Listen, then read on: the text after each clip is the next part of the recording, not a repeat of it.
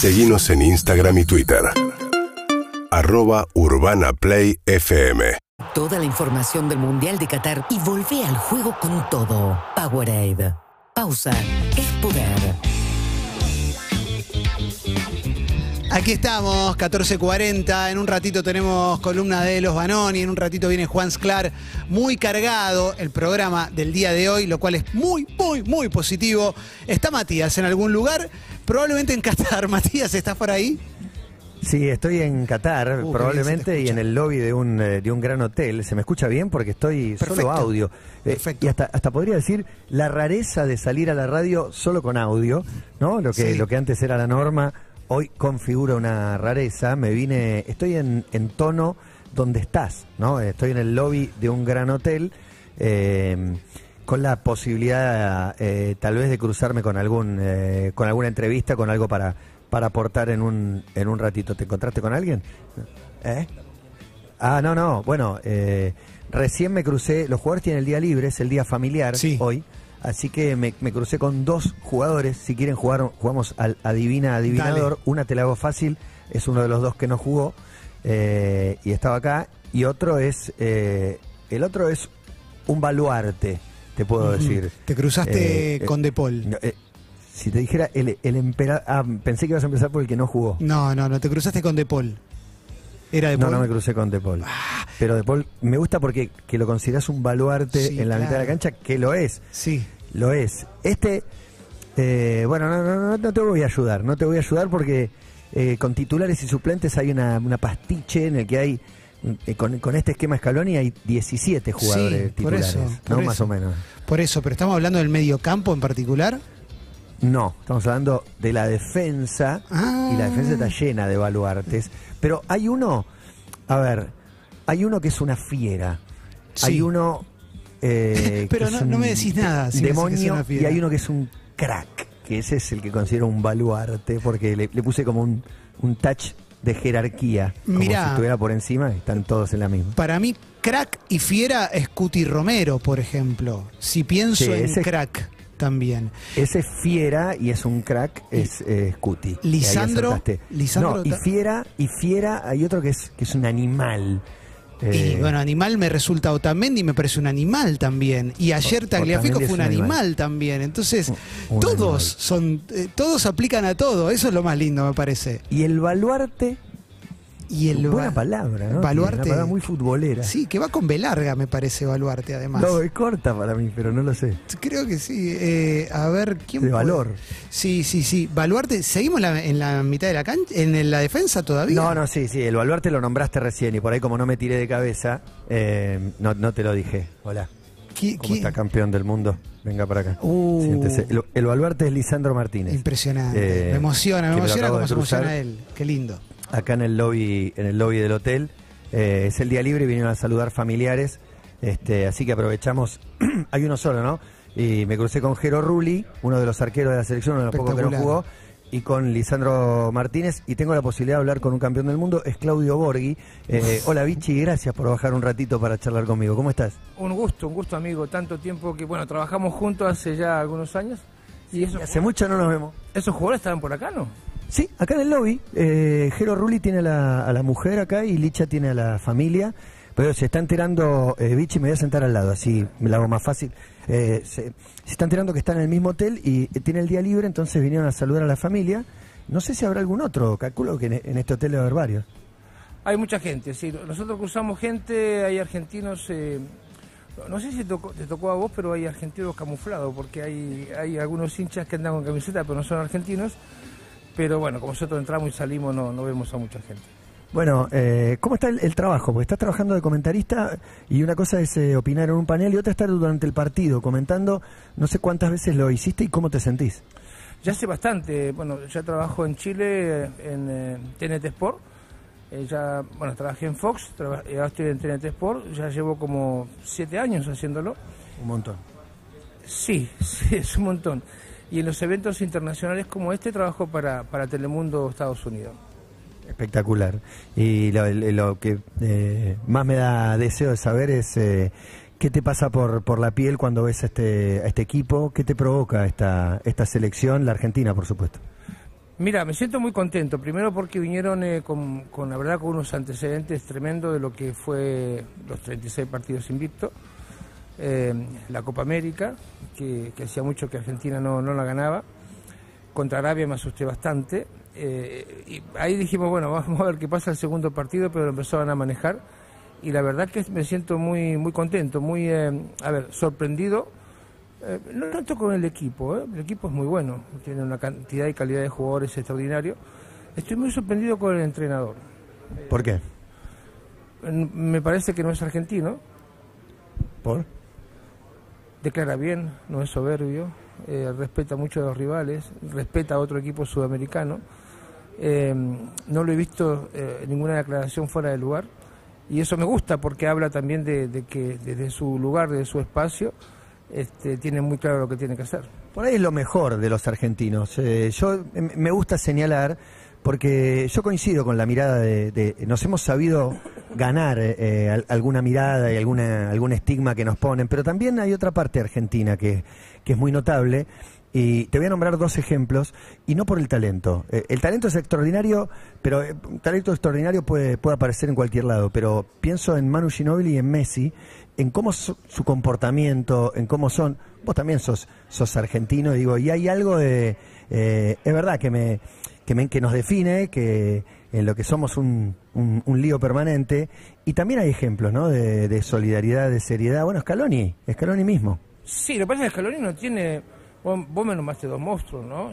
Pero como persona, te hablo de la personalidad que tienen, eh, su, su, contracción al trabajo, la lealtad con el deporte. A, eso me refería al margen del talento de Manu y de, y de Messi. Mira, Mati, a mí me enseñaron siempre que los más grandes son los más humildes. Eso es, es algo que, aprendí a lo largo de, mucha, muchos años en, el deporte.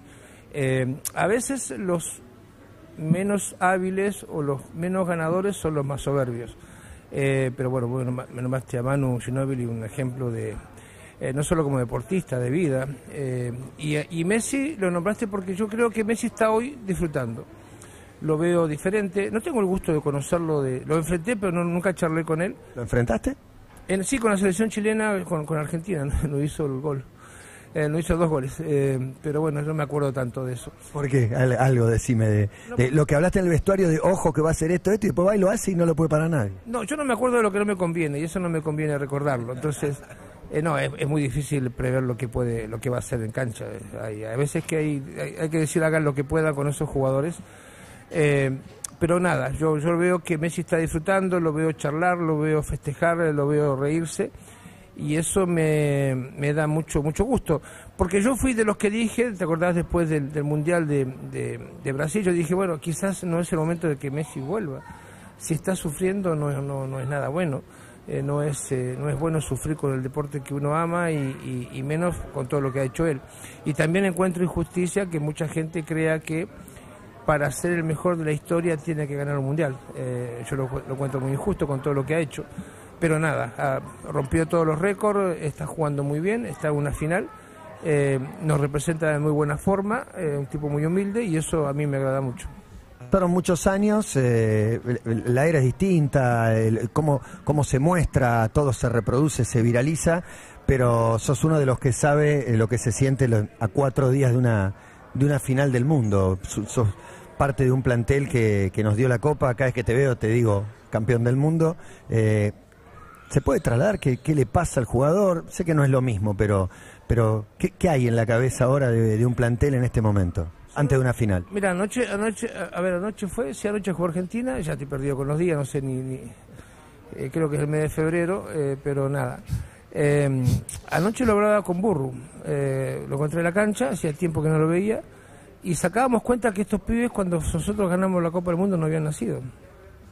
Eh, Algunos tenían, eh, Enzo Fernández tenía cinco años cuando Messi debutó en la selección. Exacto. Messi es grande para ellos. Exacto, claro. Entonces no tienen ni idea, pero aquellos tiempos eran muy diferentes. Hoy, hoy con las redes sociales, este, con el internet, eh, con los teléfonos, estos chicos están más, eh, a ver, viven más el, el, presente. Nosotros en aquel momento teníamos diferentes edades, yo unos 21 años, este, medio, medio inconsciente de lo que... ¿21 tenías? 21 menos un poco inconsciente de lo que significaba. Este, el encierro de dos meses con un bilardo bastante estricto en lo que tenía que ver con las concentraciones, eh, no convivíamos con la gente, no veíamos gente, eh, solamente en los partidos, entonces, claro, era eh, el, el, esperar, solamente el esperar que, que el evento sucediese. Eh, yo me acuerdo que nosotros recibíamos un diario, La Nación, Clarín, eh, Crónica, Popular en aquel momento. No había diarios deportivos. No había, y vos lo recibías tres o cuatro días después de, que habían salido y los leía con un gusto tremendo, porque no, no teníamos noticia. Hoy todo esto ha cambiado, hoy los chicos pueden saber lo que siente la gente, pueden ver videos. Yo eh, realmente me, me, di cuenta de lo que ganamos inmediatamente, pero de lo que significaba para el país cuando llegamos a Argentina cuando vimos ese mar de gente. Este... La, la, tengo perfecta la foto. Aparte yo estaba ahí abajo, había llegado temprano, así que estaba abajo y estabas al lado de Diego con la copa brillando, ¿no? Pero claro, pero... En la foto estás ahí al lado de Diego. Sí, sabes que eh, pasa algo, algo raro porque nosotros, yo tengo fotos, afortunadamente algunos fotógrafos me han regalado, que salimos nosotros por un lugar de Seiza donde no salía nadie porque la, la, la la calle, ¿cómo se llama la ruta? La Richeri. La, Richeri estaba, estaba colmada de gente, no podíamos salir por ahí y salimos por atrás, este, tengo, tengo fotos de eso, y ahí empezamos a ver gente, gente, gente, gente, y nosotros decíamos, la pucha, qué, qué, qué, alegría le dimos al pueblo. Y yo el Mundial del 78, que fue el primer Mundial que, recuerdo, yo, yo fui, era uno de ellos, como vos estabas en la plaza, yo también fui desde Morón al centro en tren, me perdí a la vuelta, fui con mi hermano mayor, me perdí. Este, así que uno eh, va entendiendo lo que siente el pueblo. Y como hay más información hoy, eh, yo tengo un programa trucho, no digas nada, pero, pero, eh, recién estaba viendo televisión argentina, este, y uno está más en contacto con la, con la realidad, no está más, más, este, más informado. Y quizás para ello puede ser una presión el saber de toda la gente que está pendiente de lo que hacen. Clemen, si querés puedes hacer una pregunta, acá lo tengo al, al Vichy Borghi, eh, no hay imágenes por cuestiones de, derechos, pero te, escucha y, entiendo que me estás escuchando, ¿no? Sí, sí, estoy escuchando, estoy escuchando atentamente eh, esta charla que me encanta como futbolero. No, a mí lo que me gustaría saber de Vichy, por, por, cómo lo escucho declarar siempre, por, por, porque, porque es un placer escucharlo, eh, si se puede abstraer de la cuestión profesional y del camino recorrido y convertirse en hincha al momento de ver un partido como, como los que estamos viviendo, digo, y esto lo, pregunto también eh, en relación a cómo lo estamos viviendo acá los argentinos. Eh, eh, comentábamos al principio del programa que, que, hay un vínculo con la selección de una profunda emocionalidad, con la gente en las calles, mucho antes de la final, digo, ya hace dos partidos que estamos saliendo a la calle, la gente se emociona, llora y demás, y me parece que estamos todos bastante atravesados por eso, entonces me gustaría saber si, si el Vichy puede, si, si, si el Vichy puede, puede eh, relacionarse con eso o la parte profesional del camino recorrido eh, aportan una, una cuota, si se quiere, de frialdad eh, bien entendida, por supuesto. Qué, buena pregunta, porque con esto de que me, da un poco de vergüenza que, que, yo no pueda salir en imágenes por derecho ¿no? de otros canales, pero es, es, la normativa que tenemos. es buena la pregunta porque cuando yo llegué a trabajar especialmente a este medio, este, este, yo trabajo para Telemundo y va para todo, todos Estados, Estados Unidos, eh, latino. Eh, me pidieron una cosa que es tremenda, que es muy difícil de hacer. La, primera es abstraerme de que soy argentino, eh, no, mostrar sentimientos ante un partido que estás mirando, porque claro, uno va para, En el contrato figura no muestres sentimientos, no, no, no, no, lo dijeron? No, no figura, o sea, te piden. Después hablar neutro. ¿No? Eso más jodido. El acento, ya Chile llevas muchos años, tu mujer, hay, hay como una cosa que te sale más fácil. Sí, yo no uso tanto el vos, el che, eh, pero bueno, eh, eh, tampoco, tampoco es algo que hablé siempre muy, muy porteño. Entonces se, hace, se hace difícil, pero no, abstraerse es, es casi imposible. anoche festejé los goles de una forma especial el partido anterior fue más efusivo, entonces me dijeron baja un poco las revoluciones porque se están enfocando continuamente, pero nada, eh, sabemos que, esto del fútbol eh, eh, atrae, atrae sentimientos que uno tiene a, veces escondidos. Porque yo como entrenador nunca grité tanto los goles, como jugador los gritaba un poco, pero tampoco era tan efusivo. Pero a pesar de, a, pasar de los años uno se pone un poquito más, más querendón de aquellas cosas que incluso pasan cada tanto, o sea, eh, campeones del mundo no somos hace mucho y sería muy bueno hacerlo otra vez. Entonces este, es algo que no es, eh, no es fácil, con toda la historia que tiene Argentina solamente lo logró dos veces y si lo logran estos pibes sería una, una alegría no solamente para ellos, sino para todo el pueblo. E increíblemente nosotros eh, cuando vemos fútbol eh, nos abstraemos de todos los problemas económicos, sentimentales, este, laborales y, y festejamos al menos por un tiempo. Entonces cada tanto viene bien hacerlo. ¿no? Eh, recién estuve con Goico, eh, soy, soy compañero de, de, de trabajo y me dijo, yo prefiero Francia. Eh, se juega en un ratito y se define en un rato. Creo que Argentina plantearía dos partidos distintos de acuerdo al, al rival que sea. Eh, ¿Alguno en particular te, te resulta más deseable? Te- ahora que venga cualquiera, mejor Marruecos porque Francia es más favorito. Anoche yo en una transmisión decía, bueno, cuando juguemos contra Marruecos, eh, y contra Marruecos, y contra porque eh, Francia me, genera un- algunos miedos, ¿no? Eh, Mbappé tiene una velocidad... nosotros decimos, en, Chile hay un dicho muy popular, dice, este calza ratones de- descalzo, ¿no? Es muy rápido. Y yo le, le hablaba con mi mujer, mi mujer me está acompañando a mí, eh, no le gusta el fútbol, pero va al estadio acá y eh, simula ser hincha fanática. Eh, le digo, cuando uno ve Fórmula 1 eh, y ve los autos ir a 300 kilómetros por hora, en televisión uno dice van a 120, van a 190, pero van a 300. La televisión es como que baja las velocidades. Y yo a Mbappé lo había visto jugar en Rusia, este, me asustó mucho y ahora creo que está más rápido, más potente. Entonces cuando lo ves en vivo, corre de la forma que corre, decir, bueno, este tipo, ¿cómo hago? ¿Tuviste para- la cancha del partido con Polonia? Por ejemplo, hay una jugada con Frankovic que es icónica, pues, lo- Que le amaga. lo- y lo pasa así increíble. No, le amaga a correr y, claro, vos sabés que con estos tipos vos tenés que empezar a correr tres metros antes, si no te, te pasan por arriba. Este, y esas velocidades, eh, eh, a mí las velocidades en el fútbol me, me- me causan un poco de temor porque este, cuando son controladas como lo hacen estos chicos son difíciles de parar. Bueno, quería saludarte, agradecerte hablar siempre con un campeón del mundo. Nos cruzamos la cancha y nos saludamos con mucho cariño. Siempre es un placer. Recuerdo con mucho cariño una nota que hicimos mano a mano, donde me contaste de, de tu papá, incluso de cuando te bajaste el avión. Me la acuerdo siempre la, la anécdota esa. Y para mí es un placer enorme encontrarme, aunque sea un ratito, para, para hablar. Trabajamos juntos hace muchos años, eh, siempre cuento yo en la cancha de Quilmes, eh, mi hijo ya tiene, para que te des una idea, tiene 27 años, eh, en estos campeonatos, que partidos que jugábamos, eh, que yo estaba, estábamos antes de- del programa, y, y siempre cuento esto porque para mí era tremendo.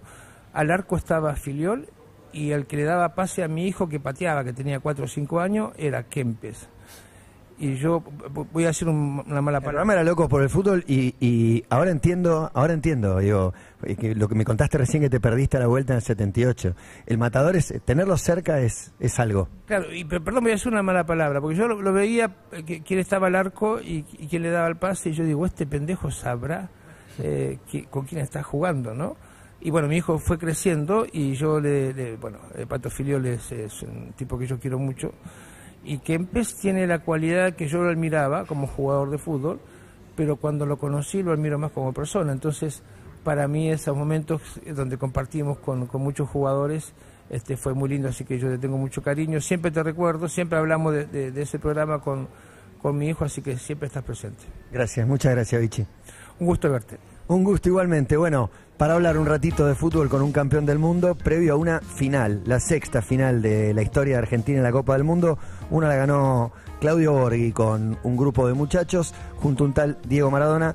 La otra la ganó Mario Alberto Kempes, eh, junto también a un grupo de muchachos. Y ahora un tal Lionel Messi tiene una oportunidad dorada. Clemen, te mando un abrazo desde acá y en un ratito la seguimos. Abrazo grande, Matías, dale. Powerade presentó lo mejor del Mundial en Urbana Play.